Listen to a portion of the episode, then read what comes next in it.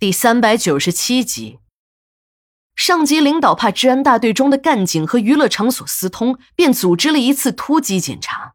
直到宣布任务时，治安大队的干警才知道行动的具体内容。娱乐场所和警方的那点猫腻，除了警方自己遮遮掩掩、讳莫如深之外，地球人都知道，哪个娱乐场所没有警察罩着，也不会经营下去。说是守法经营。那都是坟头上烧报纸、糊弄鬼的事儿。这些年，娱乐场所如果都那么守法经营，那早就玩不下去了。再说，如果真把黄赌毒都给扫尽了，我们可爱的公仆们上哪儿找收入去？这种自掘坟墓的事儿，他们才不会做呢。接到行动任务的干警不得不行动，可上有政策，这下就有对策。这些人表面上看起来都很卖力。一个个生龙活虎、摩拳擦掌，都带着一种不把这些黄赌毒扫尽不罢休的样子。可很多人都是各怀心腹事，这些人呢，基本上都有自己的重点户，谁也不希望那些向自己交了保护费的商家出事儿。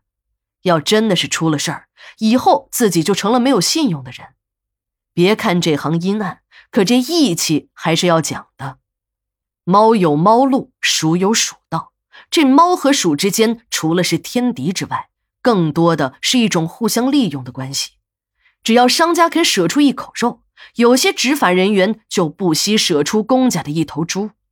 这种利用手中公权力进行利益交换的行为，官商都受益，受害的只有老百姓。这些公权力用得，奸商用得，只有被他们口口声声称为主人的人民用不得。像这种突击检查只是一种表面文章，都是雷声大雨点小的事儿。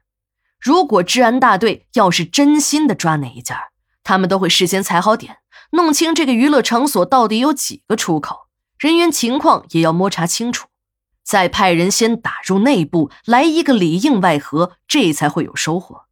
这种领导安排的突击检查，他们从来都是网开一面，只在经营场所的正门大张旗鼓的闹腾。这么一闹腾，人早就跑了个差不多了。真要在上级领导的面前抓住了很多现行，那领导会责问你：你平时工作是怎么做的？只有让领导一无所获，或者只抓住了一点小鱼小虾，领导才会认可你。正是由于有了这种一级糊弄一级的权术，王大富和几个管教才能轻松的脱离险境。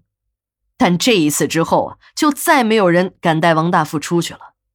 其实，就是有人带他出去，他也不想出去了。一是他着实有点被吓到了，如果自己在监狱里再出了事儿，那可不只是劳教那么简单了。他的心思都在东山实业上，能当上东山实业的董事长和东山村的支书，那才是他的梦想。他知道自己多年的隐忍。不能因为自己的一时冲动而全部毁掉。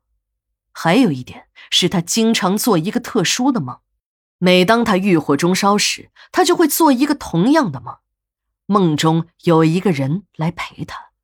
王大富只感觉很销魂，他甚至连梦中出现的那个人是男是女都搞不清楚。王大富每天的日子都过得有滋有味的，白天和管教们聊天扯淡。晚上回到监舍里做他的大爷，慢慢的，王大富发觉同事老范看他的眼神越来越奇怪，他便拉过来一个人问，那个人实在是被他问急了，便说：“王总啊，你晚上做了什么？你不知道啊？还问我？你自己好好想想。”王大富最烦别人和自己卖关子了，尤其是这些个偷鸡摸狗的小混混，还敢在自己的面前卖弄。他抬腿就给了这家伙一脚，那老范一看王大富真的急了眼，便对他说：“王总，你别难为我呀，这监舍有规定，我不能随便乱说话。要是让管教知道我散布谣言，我减刑的事就泡汤了。我呀，只能跟你说一句，你可千万别跟管教说是我告诉你的啊。”那个老范把嘴巴凑到了王大富的耳边，咬起了耳根子。那个老范说的不是很清楚，寥寥几句便匆匆的跑开了。王大富只听清了一句话，那就是他住的那张床以前死过人。王大富当过兵，还上过前线，这当兵的生活让他变得不再迷信。他根本就不相信这世界上有什么鬼。如果说真的是有鬼，那一定是有人在装神弄鬼。不过，他一想起自己不时的做过的那个梦，心里还是会有隐隐的不安。那天，他和一个老管教聊天，聊着聊着，他便问起了这件事儿。那个老管教几次欲言又止，最后经不起王大富的追问，才告诉了他整件事情的经过。